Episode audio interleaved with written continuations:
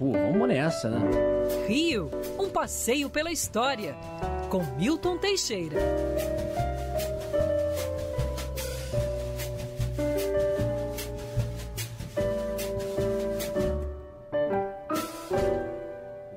Nosso programa tá sensacional hoje, hein?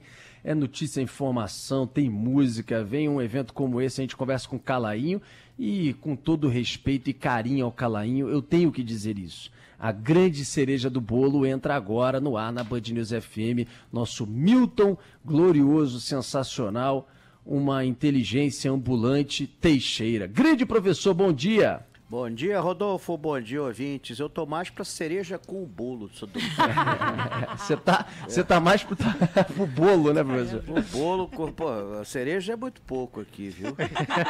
Ô, professor, Nossa, foi uma plantação é, toda. uma cereja transgênica grande. Ô, professor, deixa eu brincando com você. É o seguinte, a gente cria o tempo inteiro assunto para a coluna do professor Milton Teixeira. E a gente vai mudando a pauta com a total confiança de que o professor, jogado em qualquer desafio sobre qualquer história, ele tira de letra, aí você vai nele assim, professor. Faltam 10 minutos para ele entrar no ar. Ou na hora no ar, assim, professor, a gente acabou de mudar a pauta e a gente, na verdade, quer que você fale sobre a glória. Ele, tudo bem, não tem problema nenhum. Só perguntar. Foi exatamente essa a reação dele. É, tudo bem, não tem problema. problema nenhum. Vai ser um prazer contar a história da Glória, do Outeiro e também do Palácio São Joaquim, que eu muitas vezes frequentei. então, professor, é assim. Então, professor, podendo usar e abusar dessa tua genialidade, que poucos têm essa capacidade, eu queria lhe perguntar primeiro sobre o bairro da Glória, professor. Contar um pouquinho da história, quando ele começou a ser, vamos dizer assim, ocupado, pelo que eram residências. O Palácio São Joaquim, que é uma joia, né, pertence à arquidiocese. Quando que ele é construído? Fala um pouquinho do Oteiro da Glória, Perfeito, né, palco de tantos perfeito. casamentos e está no alto de uma pedra. Conta pra gente um Bom, pouco. o Morro da Glória era chamado no século XVI de Morro do Uruçumirim, Morro do Ouriço Pequeno. E nele até ficaram alguns franceses que vieram com Villegagnon em 1555, 56, quando invadiram a Baía da Guanabara. Aliás, eles pretendiam ali perto fundar uma cidade, Henriville, seria o nome do Rio de Janeiro. Não pegou e não, não funcionou porque em vez de colono vieram bandidos, ladrões, etc. E, e não deu em nada. E o próprio Villegagnon não era um bom administrador. Ali se deu a última batalha pela posse da Baía de Guanabara em 20 de janeiro de 1567, onde, para combater os franceses, veio o reforço da Bahia e o governador e fundador do Rio de Janeiro, Estácio de Sá, chefiando as tropas, foi ferido por uma flecha e veio a falecer. Eu te digo que foi a primeira morte carioca. Morreu de uma flecha perdida numa briga pela posse de um morro. Depois, ali, já no início do século XVII, tinha uma, uma, um ermitão que mantinha o culto a Nossa Senhora da Glória. É, José de Alencar chegou a escrever um livro sobre isso, mas é um livro romântico, né? não tem nenhuma ligação com a história e, e- e tudo mais. Ele conta que o ermitão era um pirata e que ele se apaixonou por uma mulher, Maria da Glória. Então é uma história enorme que não tem muita lógica. A Igreja da Glória, como nós conhecemos, ela começa a existir graças a esse ermitão ainda no século XVII, mas o que está lá de pé foi iniciado em 1714 é, por um engenheiro português e aberta ao culto em 1719, mas a igreja foi sendo construída aos poucos.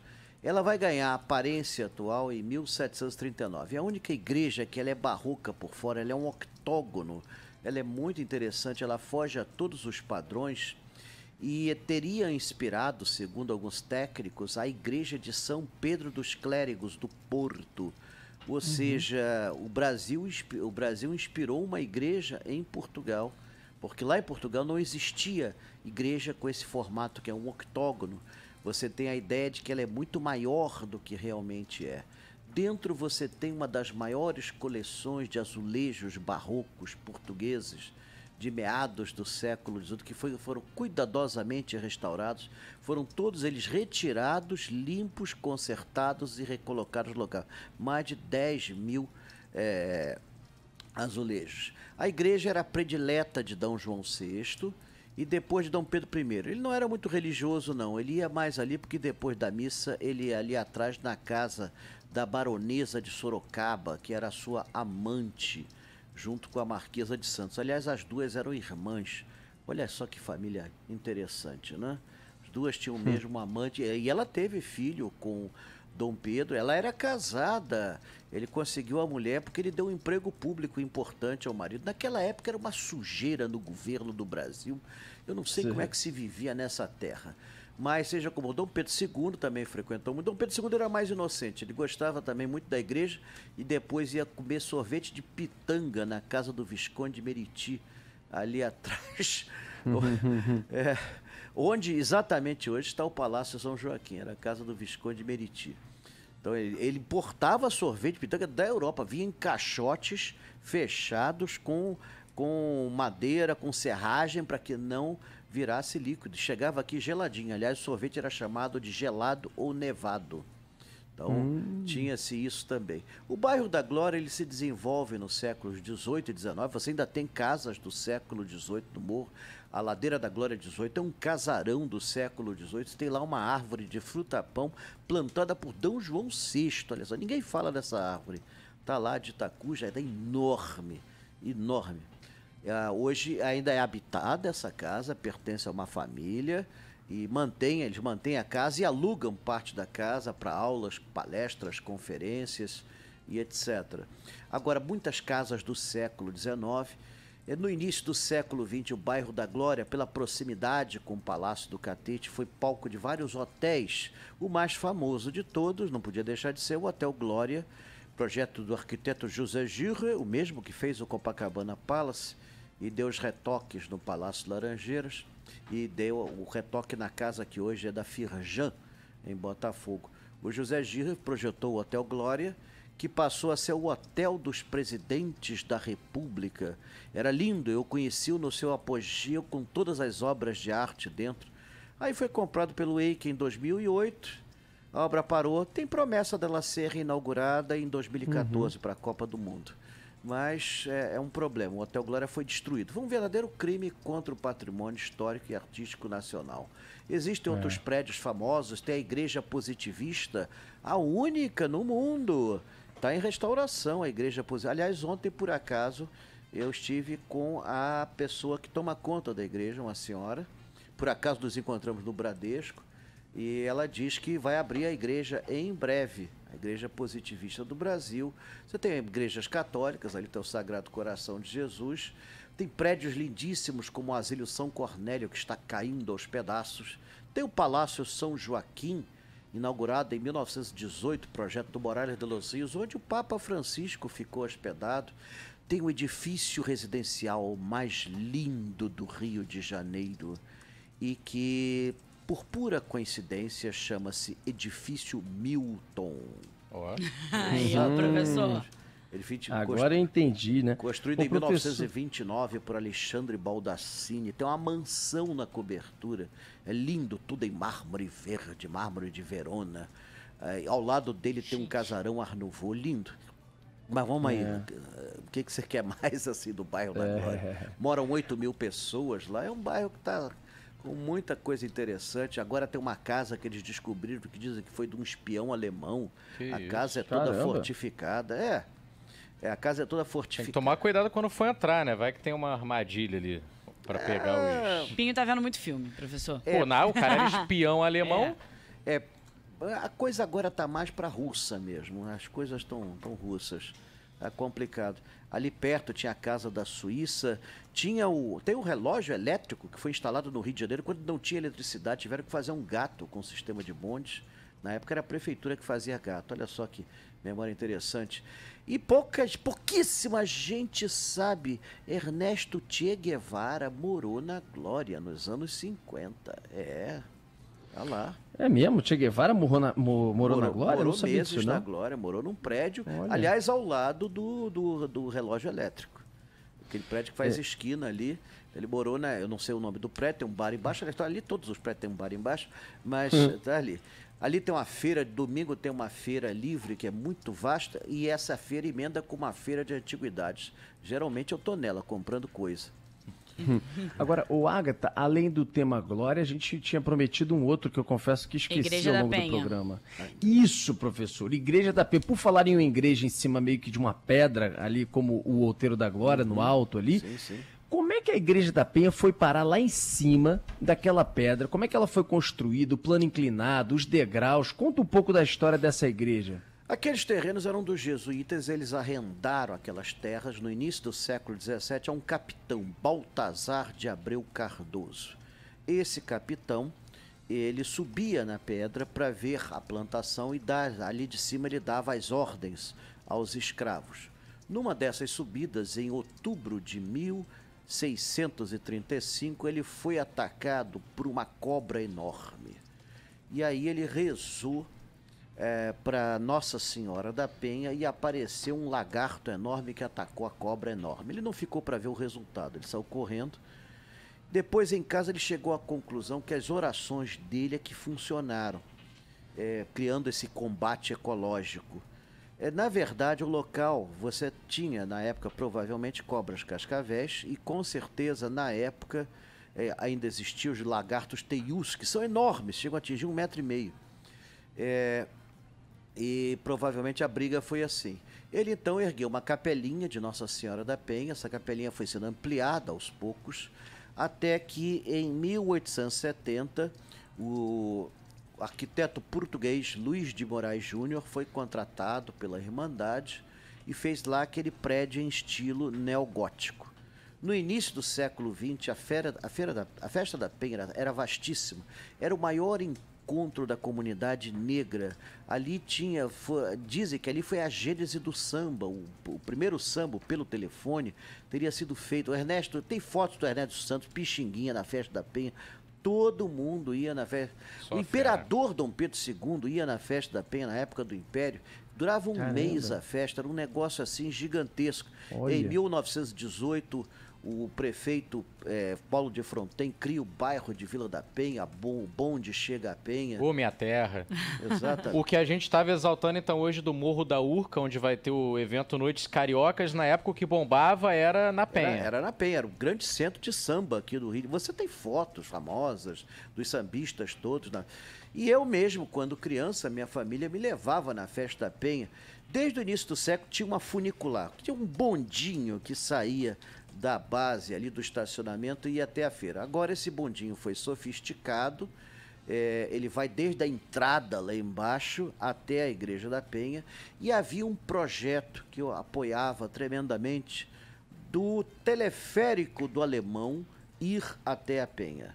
Que está ali do lado, né? Aliás, o alemão está ao lado da Penha, né? Todo, tá ali do lado. O, o- pessoal saía tiro no alemão, a bala ia na igreja da. Interligado pela mata, Serra da Misericórdia, né? Sim, então tudo ali pertinho, tudo. Negócio. Tinha esse projeto maravilhoso, mas é o tal negócio, né? Promessa que não é cumprida, pacificação que não é feita, o Estado não se intromete, então o projeto foi esquecido e abandonado. Mas você ainda tem ali o funicular, tem.